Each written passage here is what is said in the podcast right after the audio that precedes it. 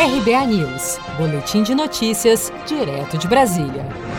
O lançamento do Renda Brasil, novo programa de transferência de renda que irá substituir e ampliar o Bolsa Família, foi adiado pelo governo. O Renda Brasil seria anunciado nesta terça-feira, 25 de agosto, dentro do Plano Pro Brasil de retomada da economia. A explicação do governo para o adiamento foi de que ministros e técnicos, após reunião nesta segunda-feira, decidiram cancelar os anúncios do Renda Brasil e da reforma administrativa, por entenderem que ainda faltam alguns ajustes nos projetos.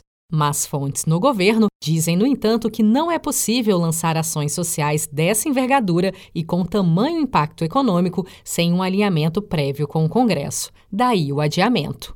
Em entrevista à Jovem Pan na última sexta-feira, o ministro da Cidadania, Onix Lorenzoni, falou sobre o novo programa de renda básica do governo. Quando nós montamos o Renda, então ele começou o trabalho de reestruturação lá em novembro, a gente avançou pelo ano todo.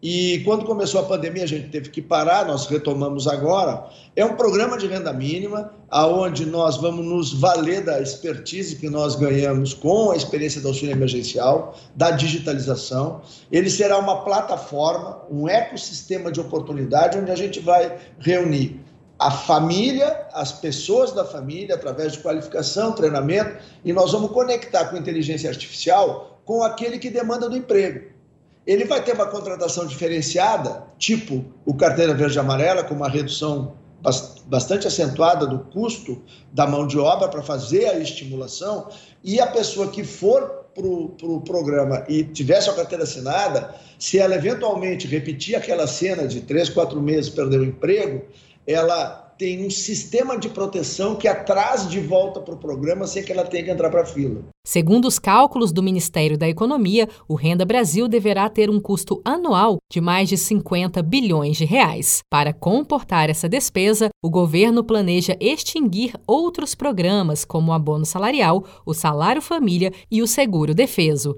pago a pescadores durante o período em que a pesca é proibida. Só para acabar com o abono salarial, por exemplo, é necessária a aprovação de uma proposta de emenda à Constituição, PEC, o que exige apoio de 3 quintos da Câmara, 308 de 513 deputados, e do Senado, 49 de 81 senadores. Ou seja, a articulação política com o Congresso será fundamental para a aprovação do Renda Brasil, como pretende o governo. Se você quer começar a investir de um jeito fácil e sem riscos, faça uma poupança no Sicredi. As pequenas economias do seu dia a dia vão se transformar na segurança do presente e do futuro. Separe um valor todos os meses e invista em você. Poupe com o Sicredi, pois gente que coopera cresce. Com produção de Felipe Andrade de Brasília, Daniele Vaz.